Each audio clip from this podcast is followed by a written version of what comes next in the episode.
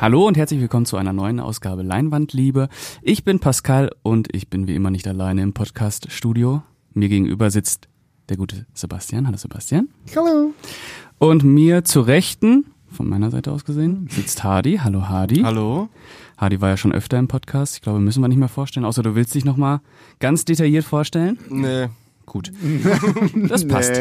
Dann äh, würde ich sagen, bevor wir auf den Film zu sprechen kommen, der heute der Exorzist Bekenntnis sein wird, kommen wir erstmal zur Inhaltsangabe, die der gute Sebastian jetzt hier mal aufdröseln darf.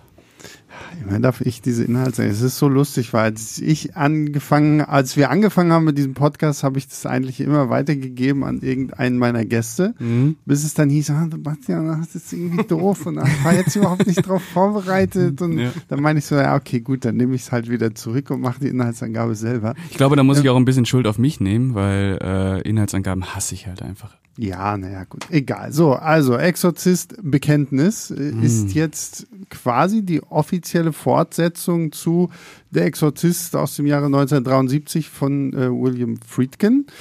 Auch wenn es da jetzt nicht so viele große Überschneidungen gibt. Also man kann, das kann man glaube ich schon mal sagen, man kann sich den Film auch angucken, ohne dass man den Exorzisten gesehen haben sollte. Man sollte den aber definitiv gesehen haben.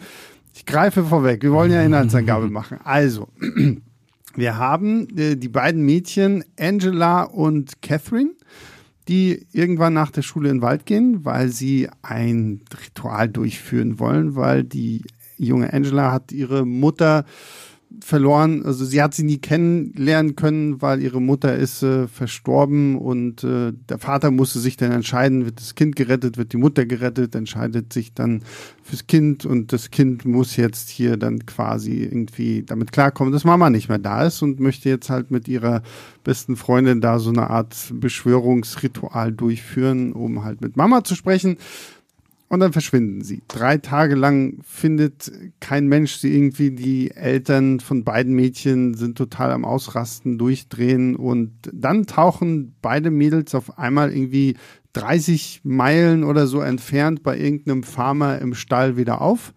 Können sich an nichts mehr erinnern, weil für sie sind irgendwie gefühlt zwei Stunden vergangen und äh, werden auch im Krankenhaus dann untersucht und man findet nichts, bis die dann halt anfangen, sich merkwürdig zu verhalten und äh, ja, komische Sachen von sich geben und in Stimmen sprechen und äh, sowas alles. Daraufhin werden sie dann sogar an psychiatrische Anstalten eingewiesen und äh, Papa muss, irgendwann müssen halt alle erkennen, ja, okay, richtig verrückt geworden sind sie jetzt nicht. Da scheint offensichtlich mehr hinterzustecken. Der Vater, der, der, also der Vater von Angela ist ja, na, ist jetzt nicht so religiös, dass er sofort auf alle eingeht, die ihm sagen, okay, die sind besessen, so. Und dann, ähm, irgendwann entscheidet er sich doch dazu und wendet sich an die gute Chris McNeil. Das ist dann die Mama aus dem ersten Teil von 1973, hier dann auch gespielt von Ellen Burstyn. Und ja, gemeinsam versuchen sie jetzt quasi einen Exorzismus an beiden Mädchen durchzuführen, um wen auch immer auszutreiben, weil Pazuso ist es offensichtlich nicht. Offensichtlich nicht, leider. Genau. Ähm, zur, zum Einstieg erstmal die Frage, wie steht ihr zum Exorzist-Franchise? Es gibt ja drei Teile und dann noch zwei Prequels. Wer möchte anfangen, da mal Äh, kurz ich habe nur den Friedkin gesehen, also das Original, und den auch nur einmal, Schon lange her. schon länger her. Ähm, deswegen, ich habe nicht so einen starken Bezug dazu. Ich fand den damals auch nicht gut. Ich stand ja ein bisschen auf Kriegsfuß mit Friedkin immer. Ähm, aber deswegen, ich habe kein, keine starken Gefühle zum ersten. Ich weiß ungefähr, was passiert ist, äh, um den jetzt zu schauen, aber viel mehr bin ich da auch nicht drin. Und sonst habe ich nichts davon gesehen. Könnte dir aber gefallen, wenn du nochmal guckst. Ja, glaube ich auch. Glaub Und vor ich allem auch. auch, was ich über den, den dritten zum Beispiel höre und sowas. Ja.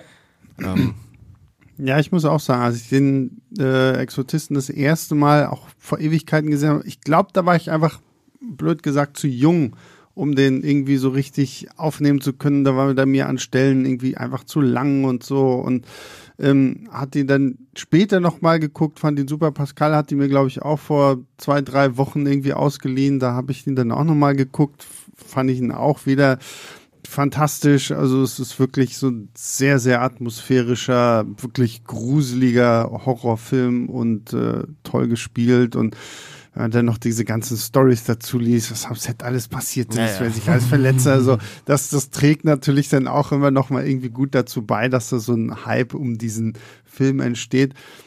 Zu den Fortsetzungen kann ich tatsächlich rein gar nichts sagen, außer dass ich jetzt halt irgendwann mitgekriegt habe, dass äh, der gute Paul Schrader ja auch irgendwo da mal so seine Fingerchen im Spiel hatte, aber ich glaube, da kann Pascal jetzt mehr zu sagen, oder? Äh, ja, also Der Exorzist zählt zu meinen Lieblingsfilmen. Den habe ich bestimmt schon zehnmal gesehen. Es war viele Jahre so ein klassischer Neujahrsfilm bei mir, den ich äh, Oh. mir dann verkatert angeguckt habe, damit das ja auch gut startet.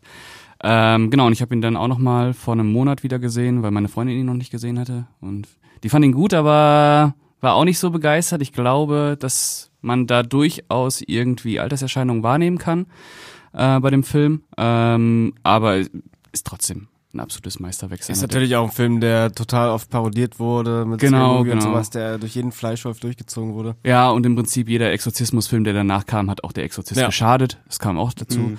Also nicht nur die Filme der Reihe. Die Qualität der Exorzist-Reihe ist sehr durchwachsen. Also ich finde den zweiten furchtbar. Mhm. Da kommt Reagan wieder.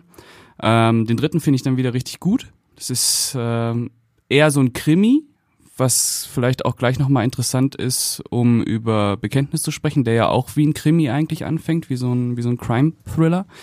Äh, genau, und dann gibt's noch das, ähm, das Prequel, Exorzist der Anfang von Rennie Harlan, Stirb langsam 2.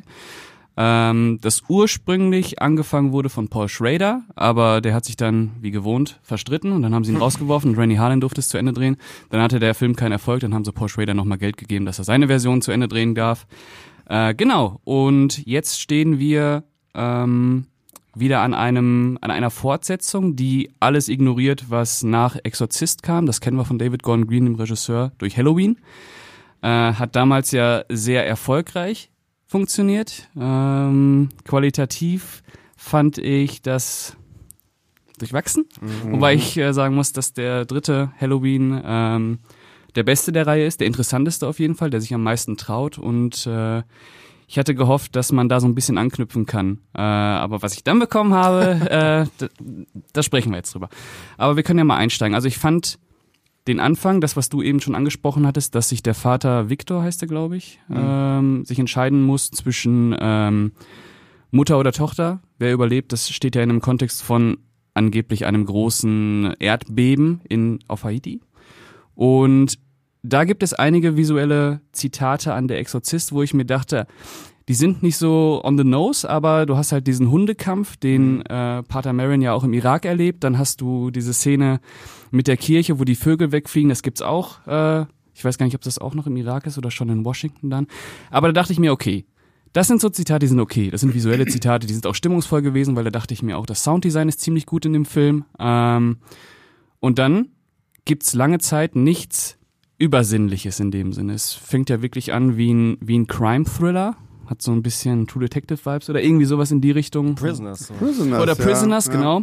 Ähm, wo der Vater ähm, seine Tochter sucht. Und der Film nimmt sich dafür ja relativ viel Zeit, wo ich überrascht drüber war. Natürlich muss man auch dazu sagen, der Exorzist, das Original von William Friedkin, nimmt sich noch mehr Zeit, bevor es richtig losgeht. Also der Exorzismus selbst ist ja nur in der letzten halben Stunde dann wirklich Thema.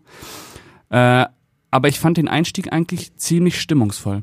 Wie ging's euch? Ja, fand ich auch. Also ich äh, hatte auch ein bisschen Angst davor, weil ähm, gerade so moderne Horrorfilme und wenn es dann Exorzismusfilme sind, äh, waren ja vor allem so, ich glaube in der Zeit um Paranormal Activity rum ganz viele solche Sachen, Devil Inside und äh, Exorzismus von Emily Rose und sowas, die ganz viel auf diesen Exorzismus gesetzt haben und es immer sehr schnell langweilig wurde, weil alle, wie du halt sagst, immer dann an der Exorzist anknüpfen wollen, irgendwie äh, Betten, die abheben und äh, Leute, die überall Namen haben und äh, Schimpfwörter sagen. Ja, das Bildrepertoire ist sehr schnell ausgeschöpft bei einem Exorzismus. Es gibt wenig neue Bilder, wie man das übersetzen könnte irgendwie. Genau, und deswegen fand ich sehr angenehm, wie viel Zeit er sich erstmal für die Figuren nimmt, dann aber auch nicht zu sehr Zeit damit verschwindet, sondern re- relativ schnell in diesen Mystery-Kriminalfilm reingeht. Und dann fand ich es ganz angenehm, dass er sich so viel Zeit ähm, ja für diese Suche nimmt und dass der Vater auch eher im Fokus steht als die Mädchen wirklich.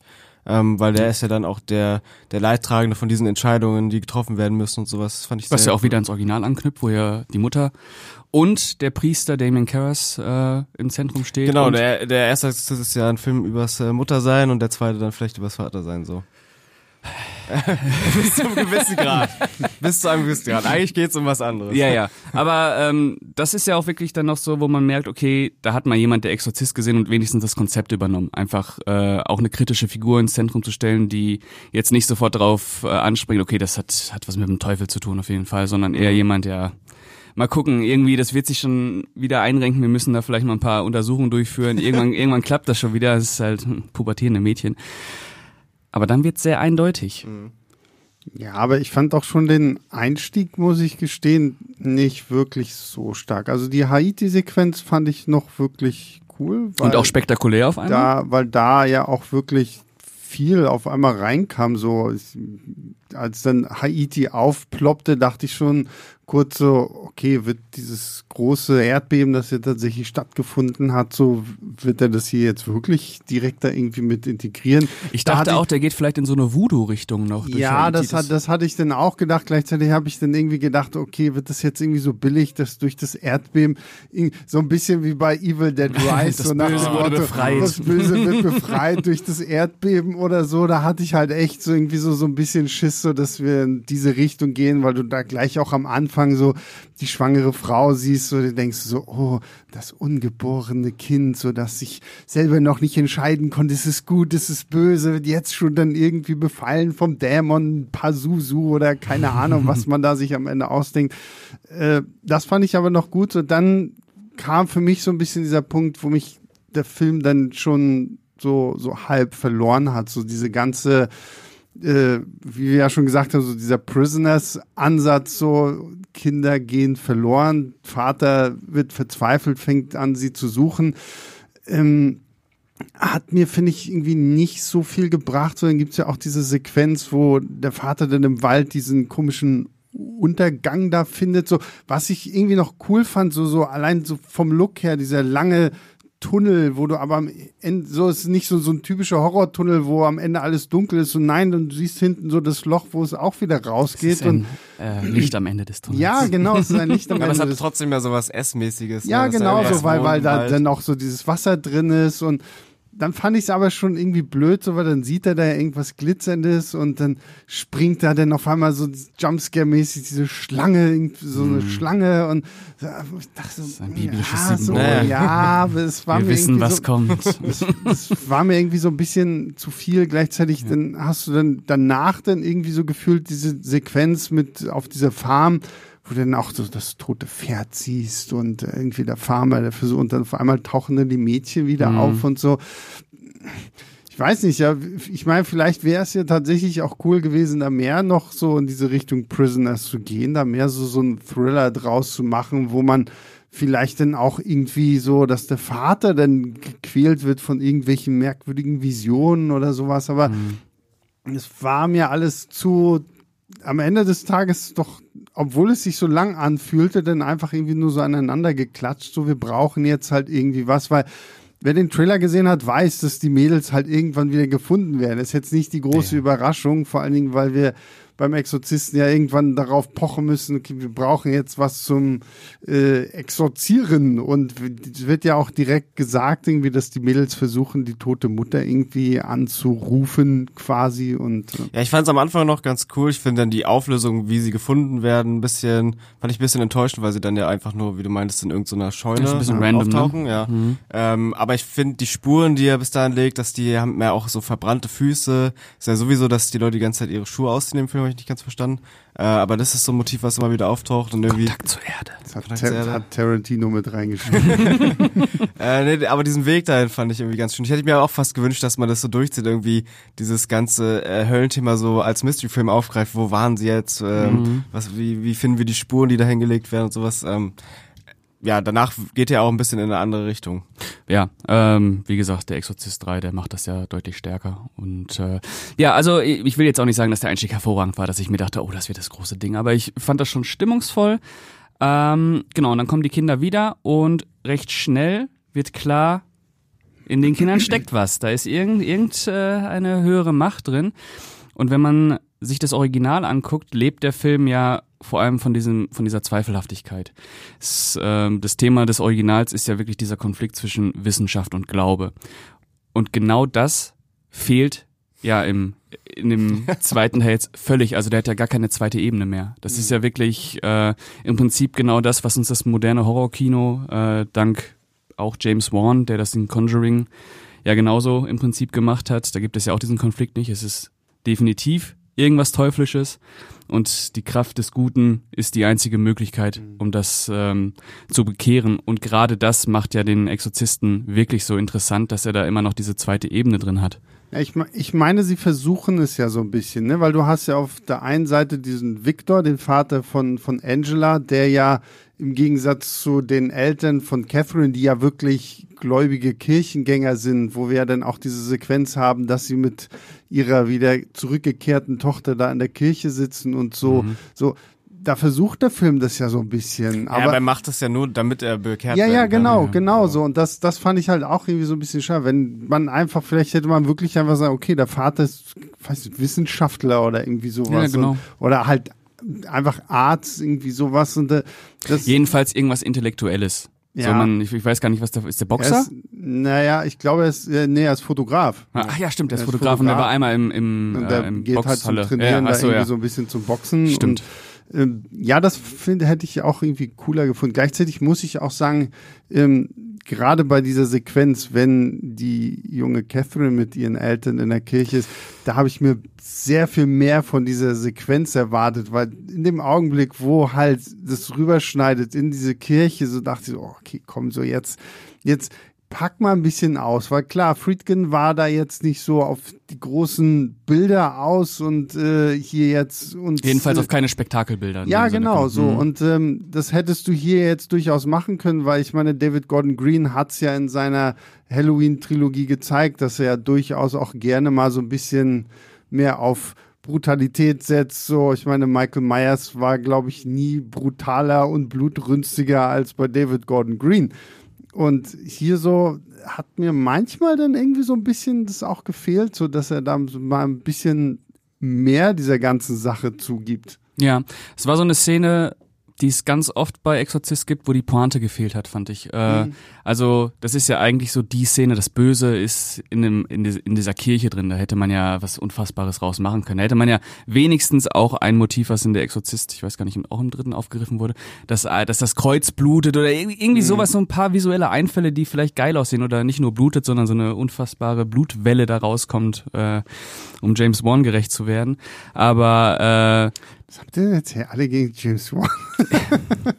ich finde, das ist, das ist ein, eine Hassliebe. Ja, das ist, äh, ist ein Conjuring-Film ja eigentlich hier, äh, der Exorzist. Deswegen. Und ich finde, James Wan muss man halt äh, ranziehen, wenn man irgendwie auf die modernen Trends des Horrorkinos ja, rankommt. Aber ich finde genau das angenehm, halt gerade im Vergleich zu James Wan, weil gerade in den Conjuring-Filmen, die sind mir immer zu sehr Blockbuster geworden und ich dachte auch. Der erste ist ja schon Blockbuster. Ja, ja, voll. Der ist ja von James Wan. Ja, ich meine, die sind innerhalb von den Filmen immer Blockbuster ja. irgendwann geworden.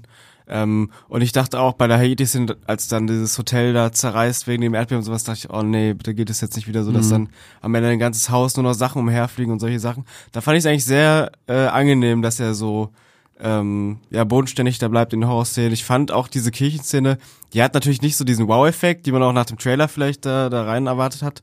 Aber ich fand sie trotzdem irgendwie sehr atmosphärisch, weil mhm. er sich da auch Zeit für den Aufbau nimmt.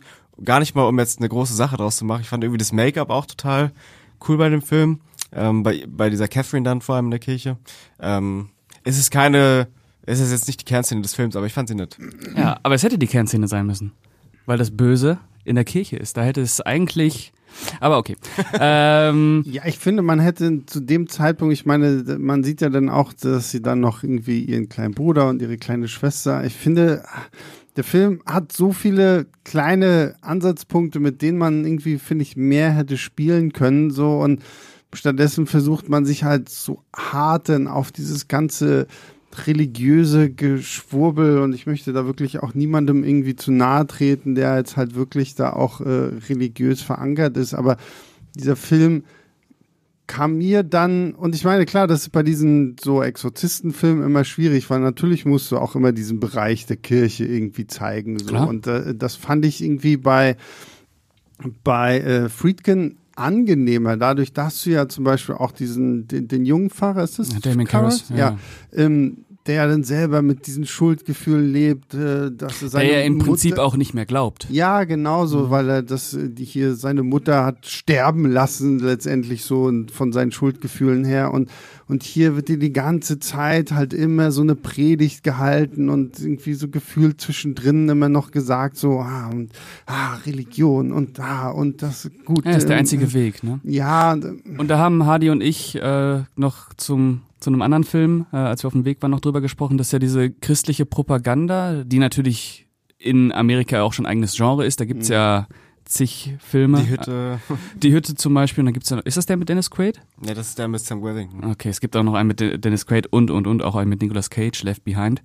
Ähm, dass das jetzt auch so irgendwie wieder in eine andere Richtung geht. Also dass es jetzt wiederkommt halt und auch wirklich in solche Filme wie Der Exorzist ganz klar ausformuliert wird, wo, so, wo jemand wie Friedkin ja auf Ambivalenz gesetzt hat.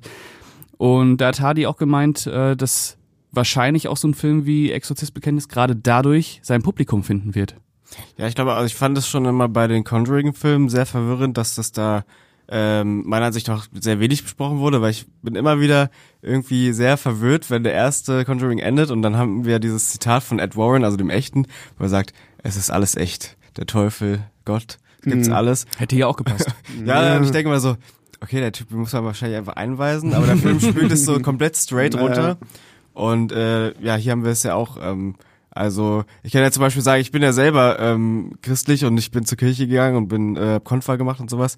Aber das ist schon, ähm, es ist ja nochmal was anderes jetzt hier in dem Film. Also ich glaube nicht, dass man da jetzt äh, irgendwie Leute unbedingt angreifen muss, damit, dass man das jetzt seltsam findet, wie der Film damit umgeht. Nein. Und äh, es darf ja auch einfach solche Figuren geben, die der festen Überzeugung sind und die auch unterstützend, absolut. äh, weil jemand wie Pater Marin im Original, das ist ja auch jemand. Also natürlich ist der auch schon ein bisschen gebrochen, aber das ist ja jemand, der die Kraft äh, Gottes nutzt. Ähm, aber, wie gesagt, es gab noch eine zweite Ebene.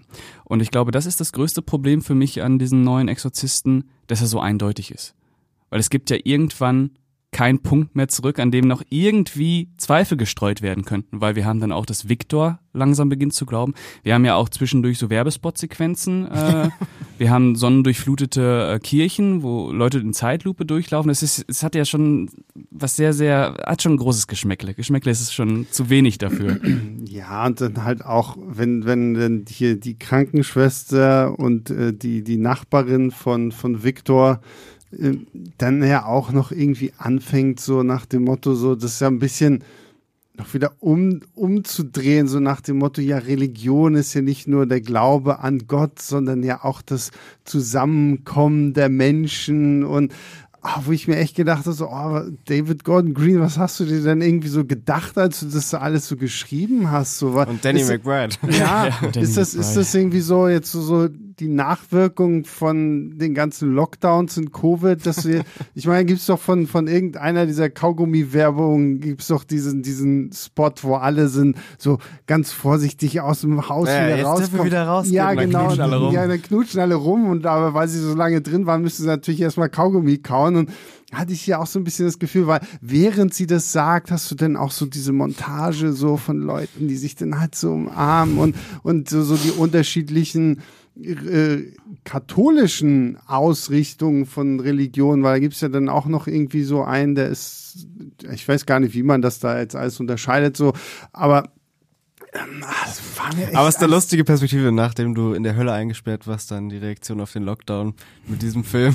Ja, stimmt. Findest du die Das Kirche ist, das wieder? ist unser Corona-Film endlich. Ja, Ja. also, ah, weiß ich nicht, das, das, das war mir alles echt. Ja, es ist gut. ja auch, ähm, also ähm, egal welche Werte er da vertritt, das ist ja auch die Art, wie er es zeigt, das ist super schmalzig auch erzählt. Also es hat dann wirklich diese. Werbevideo-Ästhetik. Ähm, ich hatte halt total Spaß damit. Also ich saß dem Kollegen von uns noch Michael und wir haben uns irgendwann gerade bei dieser Szene, wo er dann total wegschneidet und dann äh, Leute zeigt, die in die Kirche gehen und es ist alles wunderschön und sowas, haben wir uns angeguckt, weil wir es nicht nicht mehr fassen konnten und das ist ja auch der Punkt, wo du meinst, da, ab da gibt es gar kein Zurück mehr. Ähm, ich habe es genossen, weil ich auch schon ähm, also ich mochte ja auch Halloween Ends sehr, du auch, aber Mhm. ich glaube auch ein bisschen aus unterschiedlichen Gründen. Äh, ich finde, dass er genau diese gleiche Konsequenz hat, ähm, dass er halt, ähm, also Halloween Ends mochte ich vor allem auch, weil er dann äh, Spaß mit dem Horror hat und sowas. Ich glaube, den äh, wirklichen Horror, dafür interessiert sich David Gordon Green irgendwann gar nicht mehr so in der Exorzist. Ähm, aber ich finde es irgendwie schön, dass er so sagt, ich mache es jetzt eindeutig und ich gehe einfach diesen Weg. Und äh, es wird halt kompletter Edeltrash dadurch, finde ich. Ähm, wie gesagt, auf eine ganz andere Weise nochmal als Halloween Ends. Aber äh, ich finde, er bewegt sich in diesem gleichen B-Movie-Spektrum. Deswegen finde ich auch diesen James Bond-Vergleich passend. Nicht, weil er jetzt irgendwie die ganze Zeit Jumpscares hat oder alles durch die, durch die Luft fliegt und so, aber weil James Bond ja auch, finde ich, jemand ist, der gerade äh, immer mehr in die Richtung arbeitet, dass wir B-Movies wieder im Kino haben und das finde ich irgendwie sehr schön. Ja, also ich weiß, ich, es ist so lustig, weil du sagst, du hast dich mit äh, hier Kollege Michael irgendwie angeguckt. Ich, ich habe, glaube ich, Pascal noch nie und ich meine, wir sind ja jetzt auch schon in einigen äh, Filmen zusammen gewesen. Pascal noch nie so in einem Film gesehen und ich wusste ja im Vorfeld schon, wie viel ihm auch einfach der Exorzist bedeutet und was wir beide auch schon so für Skepsis hatten, selbst nach dem ersten Trailer, weil du schon gesehen hast, so, oh, äh, statt einem besessenen Mädchen gibt es jetzt zwei besessene Mädchen. Und das habe ich bei Pascal so noch nie gesehen, dass er wirklich sich dann irgendwann so nach vorne setzte, nach vorne, nee, nach vorne beugte, so den Kopf resigniert, so in die Hände nahm, dann aber trotzdem dabei immer noch den Kopf einfach nur noch schüttelt. Also ich hatte so das Gefühl, dieser Film hat irgendwie, weiß nicht, Pascals komplette Filmliebhaber-Ehre beleidigt und ähm, ich kann es irgendwie nachvollziehen. Also ich fand es halt wirklich einfach irgendwann auch so anstrengend dabei zu bleiben, in, wegen diesem ganzen geschwurbelten Botschaftsding, weil ich finde, der Film hat für mich auch nie so richtig so eine Atmosphäre erzeugen können. Was, was mir immer so ein bisschen auf den Sack ging, war dieses so, immer wenn du einen Cut hattest, fängt die nächste Sequenz mit irgendeinem lauten Geräusch an, so, so dieses so, so. Und dann ist es aber halt nur ein Hupen, weil gerade irgendwo ein Auto langfährt oder ein Hund bellt oder irgendwie sowas und auch so, so die, die Sequenzen, wenn die Mädchen da irgendwie im Krankenhaus sind und sich dann da irgendwie so gegenüberstehen, so durch die, durch den Flur sich anschauen oder so.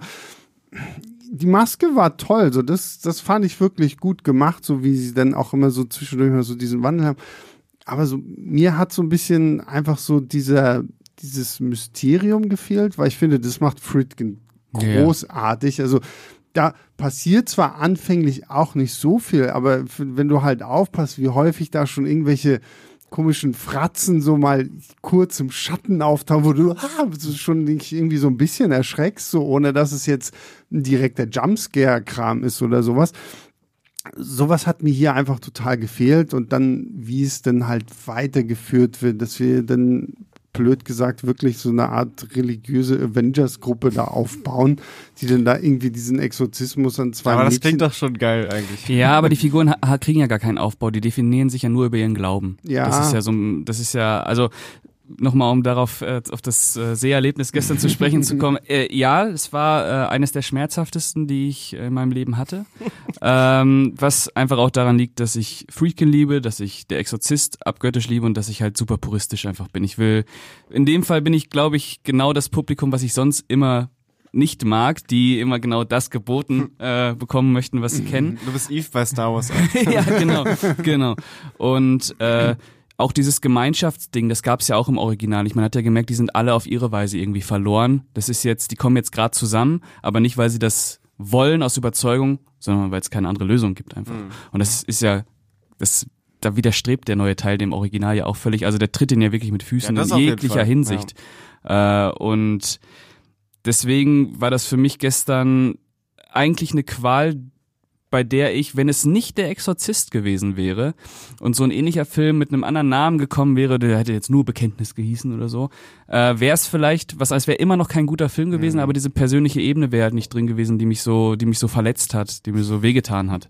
Ja, aber, also, ich, aber ich muss jetzt mal dazu sagen, ich habe jetzt nicht so diese harte Verbindung zu Friedkin oder zu der Exorzist wie du. Und selbst ich war einfach nur angeödet. Und ob der jetzt nun der Exorzist Bekenntnis heißt oder keine Ahnung, verfluchte Mädchenbekenntnis oder irgendwie sowas. Es wäre ein schlechter Film geblieben. Es wäre einfach irgendwie ein blöder Film geblieben, weil gerade diese Avengers-Gruppe, die sich denn da irgendwie zusammenschließt, halt auch alle so blasse, namenlose Figuren sind, weil dann hast du auch diesen einen Typen mit der Brille, der irgendwie ja auch irgendwie der Nachbar von gegenüber ist, was fand ich auch schon skurril, der, der irgendwann ja am Anfang des Films ins Haus von Victor einbricht, um da halt äh, diese äh, Voodoo, ja nicht so ganz Voodoo-Dame da noch irgendwie mit reinzubringen, die da so mit Räucherstäbchen und so versucht irgendwie das, das Kinderzimmer von Angela zu reinigen, damit sie den Weg zurückfindet. Und ja, dann hast du da eine, wir haben in diesem Film dann irgendwie diese eine Pfarrerfigur, die aber irgendwie überhaupt nicht so richtig zur Geltung kommt, außer dass wir dann halt mal irgendwie sowas haben, dass wir so eine Sequenz sehen, wie so eine äh, Bischofsgruppe dann irgendwie darüber diskutiert, kann man jetzt diesen Exorzismus machen oder nicht. Gleichzeitig mhm. fand ich es auch echt blöd, was sie aus den Eltern von äh, der Catherine gemacht haben. Weil da hast du ja auch irgendwie so gespürt, so, okay, der Vater scheint irgendwie sehr streng zu sein, die Mutter ist irgendwie sehr devot, aber in ihrem Glauben offensichtlich irgendwie noch krasser als der Vater. Und da hätte ich, ich hatte immer so ein bisschen das Gefühl, okay, vielleicht hätte man sich wirklich nur auf ein Kind und eine Familie konzentrieren sollen. Und vielleicht wäre es ja auch mal interessant gewesen zu sagen, okay, was ist denn, wenn wirklich so eine ultra religiöse Familie mit sowas konfrontiert mhm. wird. Ja. Und äh, das sind halt irgendwie so, weil wir haben ja schon am Anfang gesagt, so dass wir hier jetzt versuchen wollen, irgendwie so zwei Perspektiven aufzuzeigen. Das funktioniert ja kaum, weil dafür ist äh, Viktor als Vater dann auch viel zu schnell dann am Ende des Tages doch auf der Seite so, ja, okay, ich, ich suche jetzt hier die Mama von Anno dazu mal, damit die mir hilft. Mhm. Ja, ich kann euch da auch total verstehen. Ich fand gerade dadurch, dass er in keine Sache so komplett sich reinstürzt, hat sich für mich so eine Kurzweiligkeit eigentlich ergeben. Also mhm. ich mochte auch, ich finde, dass er die Horrorbilder, die er gar nicht so viel drin hat, dass sie sich deswegen gar nicht abnutzt. Also er hat ja auch diese kurzen Höllenvisionen immer drinne, mhm. das fand ich cool. Ich fand, ähm, bevor es so richtig äh, losgeht, dass die Mädchen total besessen sind und sowas, fand ich, ähm, der Horror war auch eher so unangenehm, wenn ähm, sie mit ihren Kindern halt sind, diese Kirchensituation, wo du merkst, es ist auch in so einem sozialen Gefüge, wo der Vater halt unbedingt so ein äh, klares Bild von sich mhm. wahren will. Und äh, Victor zu Hause, wie sie dann immer wieder ins Bad zu ihm reinkommt und der weiß gar nicht, wie er damit umgehen soll. Sie macht dann noch ins Bett und solche Sachen. Ähm, aber er hält sich auch, das ist dann zehn Minuten und dann ist dieser, dieser Art Film vorbei und wir gehen dann wieder in den nächsten Part rüber. Ja, dann ist es auch komplett abgeschlossen. Ja. Was ja auch äh, im Prinzip äh, sehr gut zu jedem Horrorfilm von David Gordon Green passt, weil es ist ja eigentlich immer nur ein Regisseur, der über Ansätze kommt. Und letztendlich, vielleicht Halloween Ends ein bisschen ausgenommen, weil der versucht ja auch wirklich noch was, aber es sind ja wirklich, äh, es ist kein Genre-Regisseur, das merkt man auch in diesem Fall wieder. Er kann das einfach nicht so gut. Äh, was ich aber immer an ihm geschätzt habe, kommt aus dem Indie-Bereich und hat da ja auch echt ein paar, so Ananas Express und so, das sind ja mhm. grandiose Filme. Mhm.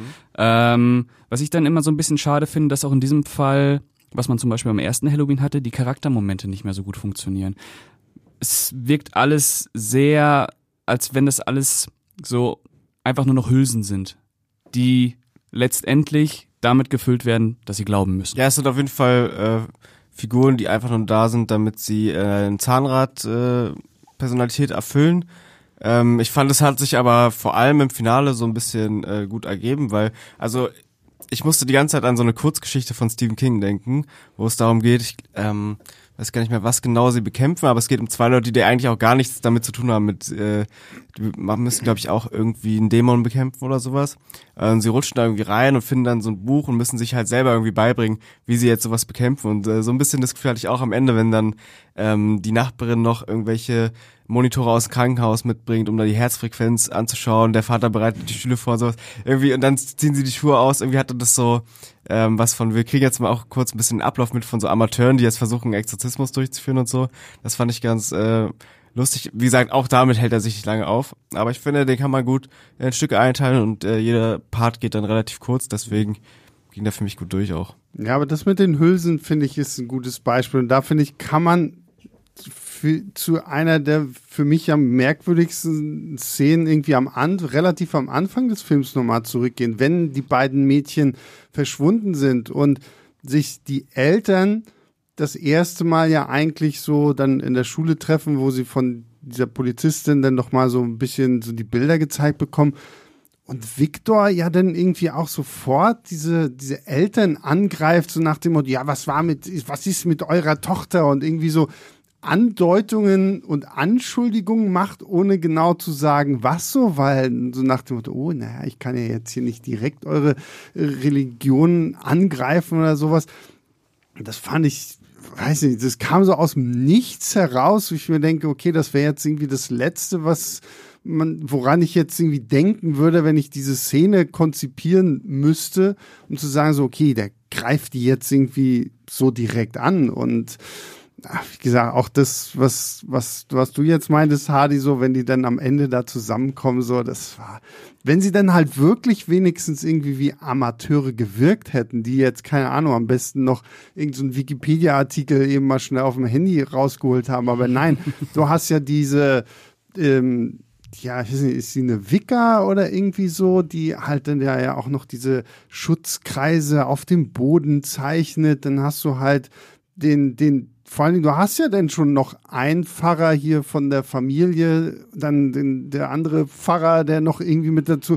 Also hast ja so gesehen einen Haufen Profis in Anführungszeichen, die da irgendwie aber alle dumm rumstehen und so nach dem Motto so, okay, wir äh, rezitieren jetzt mal ein paar Psalme und äh, äh, bloß nicht die Kinder anfassen und dann gibt's halt irgendwie so ein bisschen, kommt mal ein bisschen Rauch und.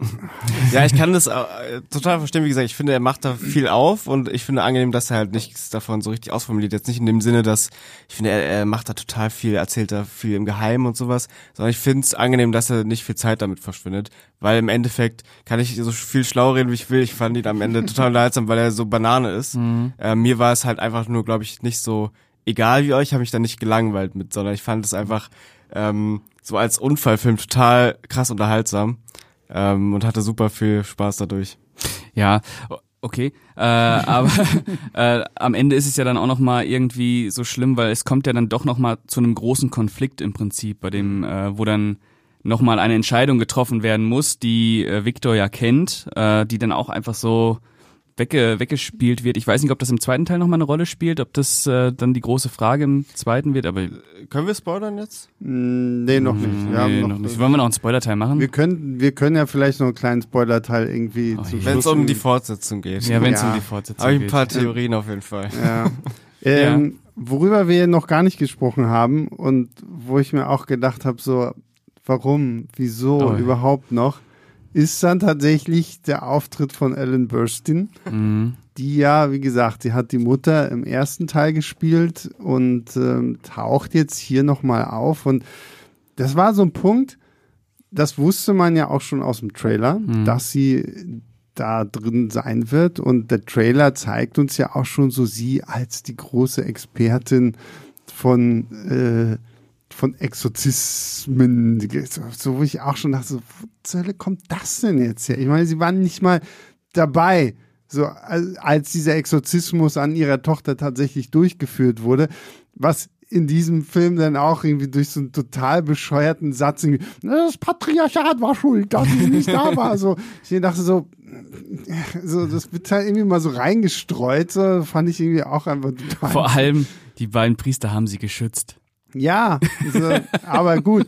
So, und klar hat sie das mitbekommen, wie ihre Tochter ja, sich, sich, dann mehr hat, und mehr mhm. verändert hat und was das alles ja ausgemacht hat und so dass man da sagt, irgendwie so sie, weil sie war ja auch Schauspielerin dann ja. zu dem Zeitpunkt so, ne, dass man irgendwie sagt, okay, sie nutzt quasi ihre Berühmtheit, um da jetzt irgendwie so ein Buch zu schreiben, aber nein, es wird ja dann irgendwie gesagt so, na, sie, haben, sie hat sich denn voll da reingesaugt und hat alles über alle möglichen Riten an allen Kulturen irgendwie jetzt, und jetzt ist sie auf einmal so die große Expertin, wo ich mir die ganze Zeit gedacht habe, okay, eigentlich wäre es doch irgendwie interessanter gewesen, wenn man tatsächlich Linda Blair, also die Reagan gespielt hat, das junge Mädchen, hier mehr in die Handlung hätte mit eingeführt, weil das hätte ja irgendwo Sinn gemacht, weil sie hat genau das ja am eigenen Körper erlebt. Aber Linda Blair hatte auch einfach keinen Bock darauf, sich diesen ganzen äh, dieser ganzen Prozedur nochmal durchzuziehen, äh, weil ich glaube, sie war 14, als sie den Film gemacht hat oh, und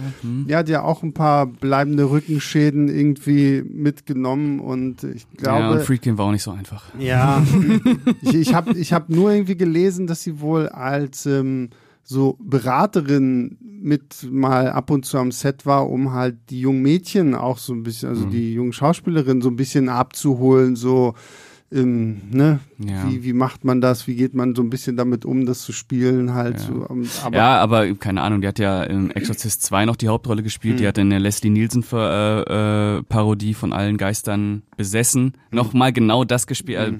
ja, ja.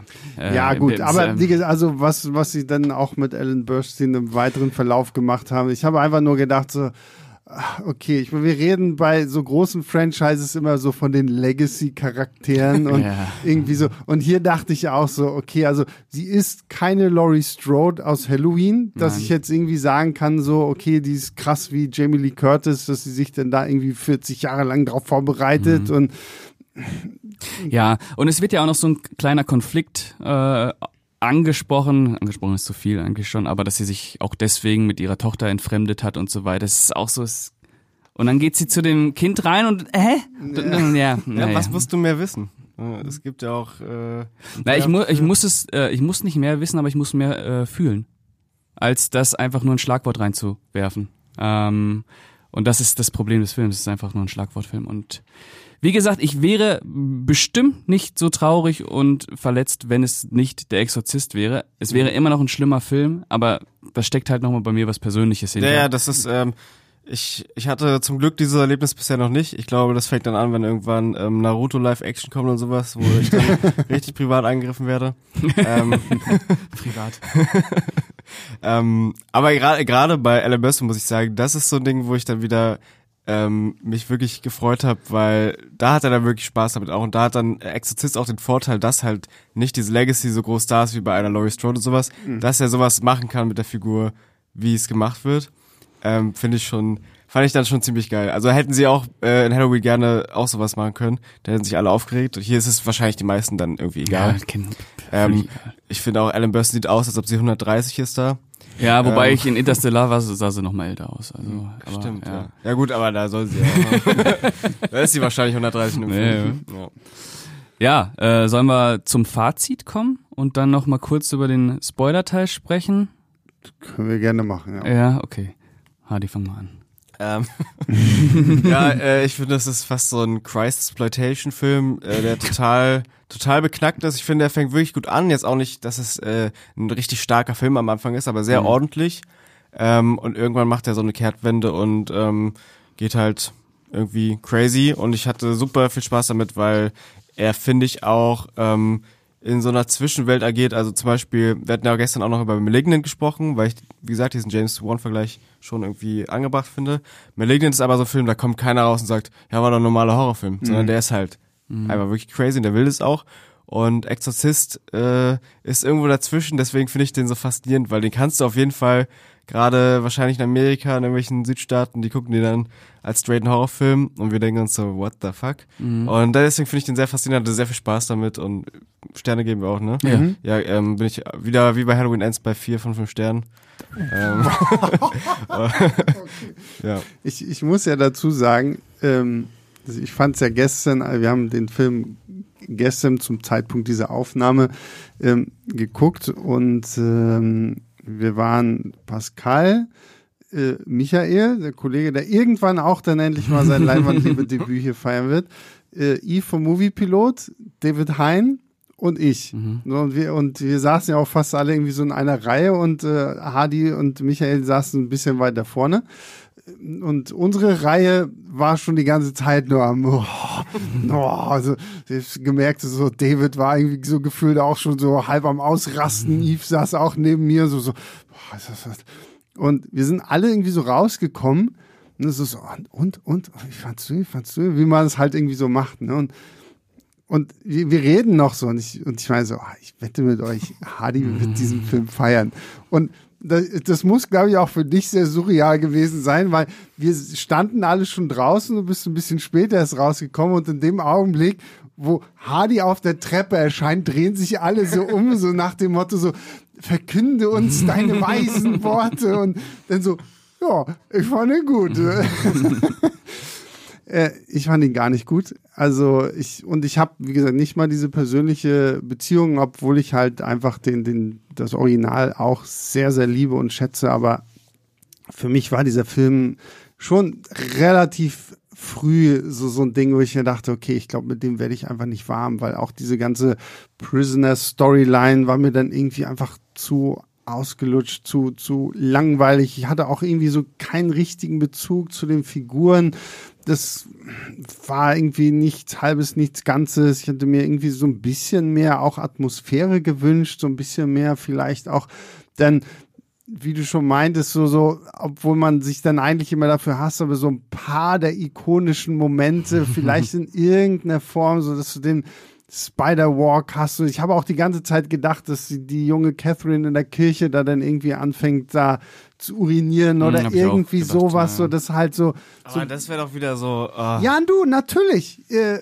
bin ich vollkommen bei dir. Deswegen finde ich es auch so ein bisschen schizophren, dass man jetzt dann auf einmal kommt so, hm, aber hier Spider-Walken mhm. gar nicht, so, aber so so irgendwie so ein paar ikonische Bilder einfach und wenn sie halt wirklich was Eigenes sind, aber hat in diesem Film so so nichts, wo ich jetzt im Nachhinein noch denke so boah, okay, ja, das war schon ein geiler Shot oder oh, das war irgendwie ein cool, cooler Effekt oder irgendwie sowas.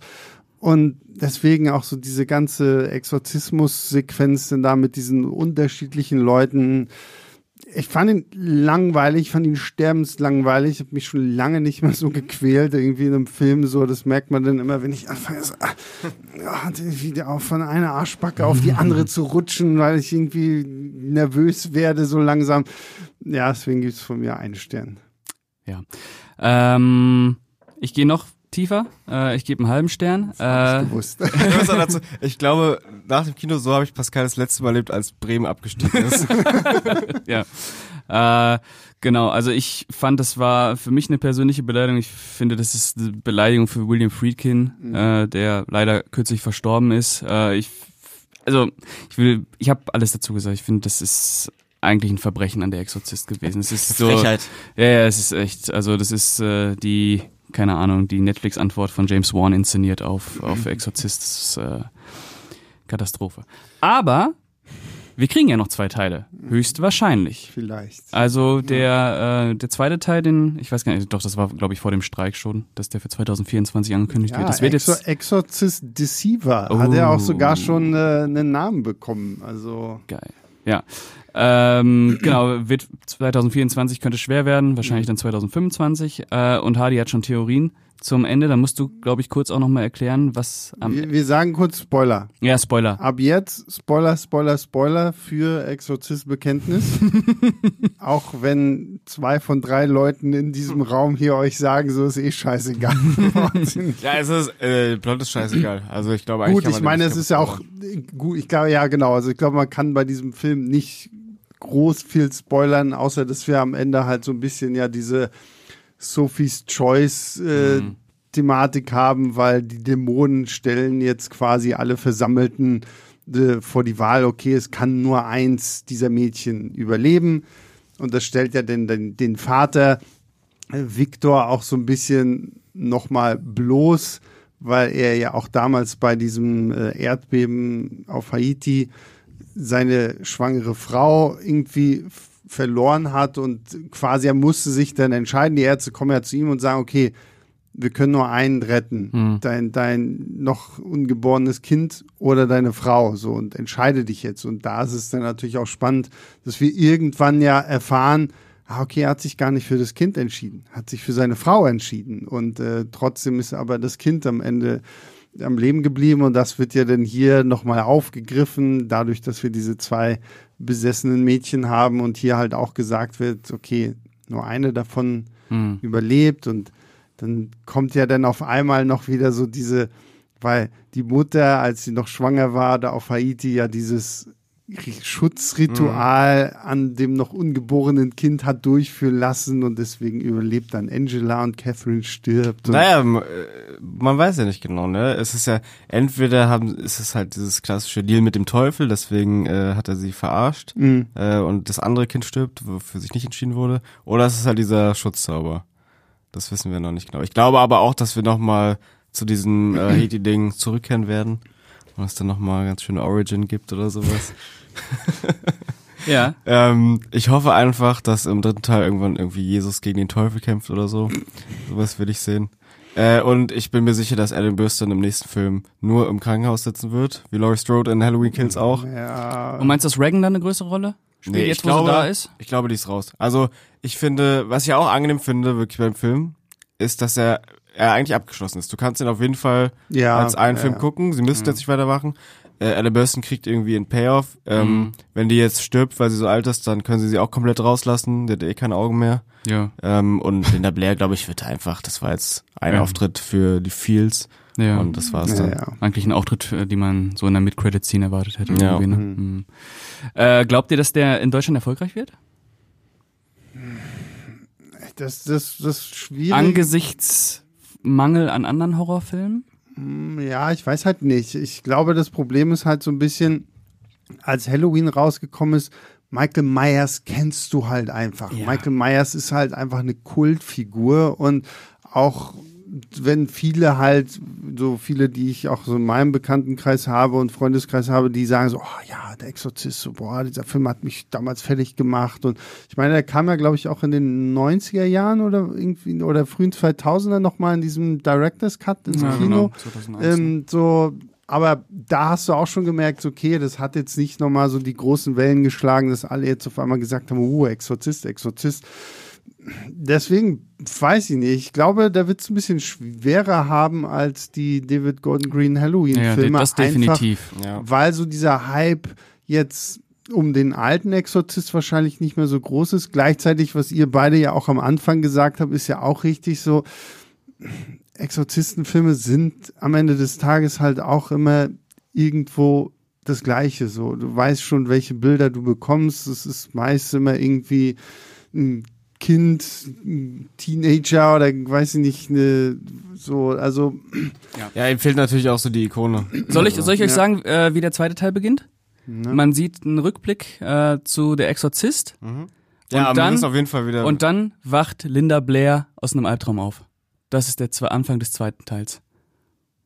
Also, sie wacht auf mhm und dann wird ihre Geschichte erzählt. Oder der Exorzist war nur ein Traum. nee, nee, nee, nee, also sie wacht, also sie träumt wieder von den Erfahrungen, wacht auf und dann kommt sie ins Spiel. Ja, so ein bisschen Halloween Kills hat ja auch angefangen mit so überarbeiteten Sachen aus genau. dem erst, ne, ja. Und dann ja, also ich könnte mir schon vorstellen, dass sie ähm, wenn es zu diesem zweiten Teil kommt, dass sie mehr über Linda Blair machen werden, weil ja. ich meine, klar hat sie so in Interviews oder zumindest David Gordon Green gesagt, ja, sie wollte nicht so, aber ich meine, sie macht ja dann am Ende des Films trotzdem diesen kleinen kurzen Geld. Auftritt und wird, wird vielleicht auch gesehen haben, so, oh, naja, ist ja doch gar nicht so schlecht, ja, vielleicht kann man da ja irgendwie ein bisschen mehr machen und so. Und ich meine, das wäre für mich blöd gesagt auch noch vielleicht der einzige Selling Point zu sagen, okay, gut, ich gebe halt zwei irgendwo noch mal eine Chance, weil wir jetzt dann halt wirklich Reagan wieder irgendwie haben, womit man jetzt halt vielleicht ein bisschen persönlicher werden kann. Vielleicht entwickelt sich die Exorzismusreihe im Vergleich zu Halloween auch in die genau andere Richtung. Dass jetzt hm. Teil 2 und Teil 3 wieder näher ans Original rangehen. Kann ich mir auch vorstellen, dass er so ein bisschen so eine Rückentwicklung Auch weil es wahrscheinlich viel Kritik geben wird, deswegen. Mhm. Ähm, ja, ich glaube auch, äh, sie könnten ja immer noch Alan Burstyn wieder reinholen, weil ja. ähm, Blindenheilung ist ja auch so ein, ein Thema, ne? Stimmt, ja. Ähm, aber wir werden auf jeden Fall noch mehr Bezüge zum Original reinbringen. Vielleicht ja, der Vorteil ist natürlich, dass Horror eigentlich ähm, fast nie finanziell äh, bankrott geht, weil es immer sehr einfach zu produzieren ist. Mhm. Ich habe auch, ich habe ja letzte Woche oder vorletzte Woche nochmal alle Conjuring-Verse-Filme geschaut und dann mal auch die Einspielergebnisse. Hat der jeder übelst ja. viel Plus gemacht. Ja, die haben über eine Milliarde zusammen gemacht. Ja, ja, ja. Äh, The Nun war, glaube ich, der erfolgreichste sogar. Ja. Ähm, aber der hat natürlich auch wieder, The Nun äh, funktioniert halt wegen dieser Horror-Ikone dann irgendwie. Und die machen halt unfassbar viel Cash im Heimkino nochmal. Ja. Das ja. kommt halt auch noch dazu. Mhm. Also das ist, also der, wir kriegen den zweiten Teil, weil der war jetzt auch nicht teuer. Das ist auf jeden Fall. Ich bin halt gespannt, wie Exorcist noch so als Marke irgendwie funktioniert. Gar nicht. Ja. Äh, Ja, es ist ja wirklich nicht mehr groß Nee. irgendwie Thema. Als Marke nicht, So. Das, aber als Horrorfilm. ja. ja. Ja. Ja, gut, und ich meine, wenn sie dann da irgendwie noch die Geschichte von, von Angela irgendwie so ein bisschen weiter mit reinbringen. Ich möchte trotzdem irgendwann wenigstens einmal diese Pazuzu-Statue noch irgendwo sehen. Ja. Ich habe die ganze Zeit drauf gewartet, dass. Vielleicht ist er dann wirklich so der Endgegner im dritten, dass da Vielleicht, die Rückbesinnung. vielleicht steckt er letztendlich doch Ja. noch hinter irgendwie hinter allen. Ich Man wird mir- auch bestimmt noch mal ins Haus in Washington zurückgehen. Ja, denke ich auch. Ich wünsche mir, dass man ein bisschen mehr von, von der Höllensache noch sieht und sowas. Das fand ich echt Mhm. ganz geil, diese Andeutungen. Äh, weil ich bin sowieso immer, finde es immer sehr spannend, wenn irgendwie so Hölle in Filmen dargestellt wird. Und äh, wenn der so straight ist wie jetzt, dann äh, würde er sich auch, traue ich David Gordon Green zu, dass er sich traut, äh, da auch mehr zu zeigen einfach Hm. äh, und nicht nur anzudeuten. Deswegen bin ich mal gespannt. Aber das wird ja, glaube ich, komplett in eine andere Richtung gehen, wenn du jetzt noch einmal anfängst, noch irgendwie so wirklich so. Das ist ja wie bei, ist es bei, bei Hellraiser 2 oder 3, wenn sie auch irgendwie in, der, in die Welt der Xenobiden geht oder so, was irgendwie dem Ganzen dann halt auch so ein bisschen den, den, den, den Charme rausnimmt, so, weil ich gebe dir recht, was du vorhin gesagt hast, Hardy, so manche von diesen Höllenbildern, das sind ja wirklich so, so, so ganz schnell geschnittene, kurze Montagen gewesen, so, so, was du halt viel nur so in Andeutung gesehen hast, das fand ich so, so, da waren manche Bilder dabei, wo ich auch gedacht habe, so, ja, okay, ist jetzt nicht, was ich unbedingt bei der Exorzist erwarte, aber so die Bilder an sich sind nett so und ähm, ja, ich bin, ich bin gespannt, so, also wie sie da irgendwie, also erstmal wie der Film tatsächlich so performen wird, ob wir dann wirklich davon ausgehen können, dass wir einen zweiten Teil kriegen und wie man denn da den, den Ansatz macht, so, ne, weil anders als bei Halloween hast du jetzt halt nicht, dass du einfach sagst, okay, gut, und jetzt haben wir dann wieder Michael Myers und Hm.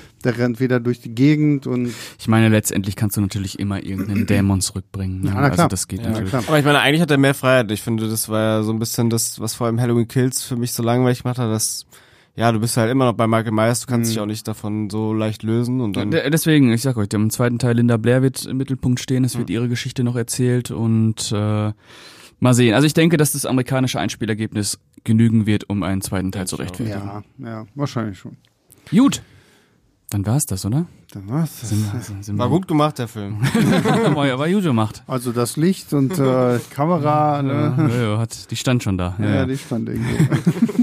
Dann äh, bedanke ich mich bei Hardy. Schön, dass du da warst. ja, sehr viel Spaß gemacht. Sehr gut. Ich bedanke mich bei meinem Sebastian. Vielen Dank. Ja, wieder gerne mein Pascal. Kleinem Sebastian. Ja. Von meinem Sebastian. Und das ist auch, bist auch mein Hardy. Das ist schon so. Genau, und äh, ich bedanke mich bei allen äh, Zuhörerinnen und Zuhörern, die jede Woche aufs Neue einschalten. Dafür sind wir sehr, sehr dankbar. Und ähm, bewertet uns überall, wo ihr uns bewerten könnt. Es ist gar nicht so viel. Spotify und Apple, glaube ich. Ne? Ich, ich weiß halt nicht, wo man sonst noch hört, weil ich weiß, bei Amazon Prime Music kannst du nichts bewerten. Ah, okay. Überall, wo man bewerten kann. Überall, wo man, bewerten überall, kann, wo ja. man bewerten kann, wo man kommentieren kann, dürft ihr uns äh, auch bewerten und auch gerne Mails schicken, die wir auch immer gerne äh, aufgreifen. Leimatliebe at was das? Filmstarts.de. Äh, Filmstarts.de. Wo arbeite ich denn nochmal? Genau. Ja, Leimatliebe at filmstarts.de. Genau, und dann äh, hören wir uns nächste Woche mit, weißt du das? Ja, Sag Schatz, mal. Schatzilein. Womit denn? na, Erzähl nächste, mal. Nächste Woche gibt es wieder einen Podcast mit Schuss. Oh. Für Ah. alle, für alle Schwellis da draußen. Dann habt ihr mal wieder, und wir haben uns einen ganz, ganz besonderen Film ausgesucht, den wir hier noch nicht verraten. Nee, aber es ist der erste Film, den ich noch nicht gesehen habe. Stimmt, ja, genau. Das ist mal, Da bin ich auch treuer Hörer von. ähm, also Sehr schön. Podcast mit Schuss. Äh, müssen wir gleich mal gucken, ob die Vorräte auch aufgefüllt sind. Ja, genau, dann kriegt er wieder ordentlich was. Kriegt Auf die noch auf die Ohren. Ohren hier. Und müsst wieder aufs Codewort achten. Was wird es diesmal sein? Ja, mal Also wir, sehen. können, wir können schon mal sagen, es ist mal nichts mit äh, übersinnlichen Monstern und so zu tun. Weil so, wir hatten bisher immer irgendwie was mit Dracula oder halt Mhm. letztens Doom, so, das war Gentleman, ne? Hatten wir auch. Hm. Genau, also. äh, Und aber, was, was ich jetzt auch noch eine Sache sage, ich, es ist eine Fortsetzung. Aber das ist das letzte Wort. Ah, wir sind, wir sind ja auch gemein hier, wir teasern hier. Uh. Ja, und der erste Teil ist ein absolutes Meister. Genau, der erste Teil ist geil. Und jetzt könnt ihr ja schon mal an leinwandliebertfilmschatz.de schreiben, Mhm. was ihr glaubt, was in der nächsten Folge dran sein wird. So ist es. Genau. Und dann äh, würde ich sagen, bis zum nächsten Mal.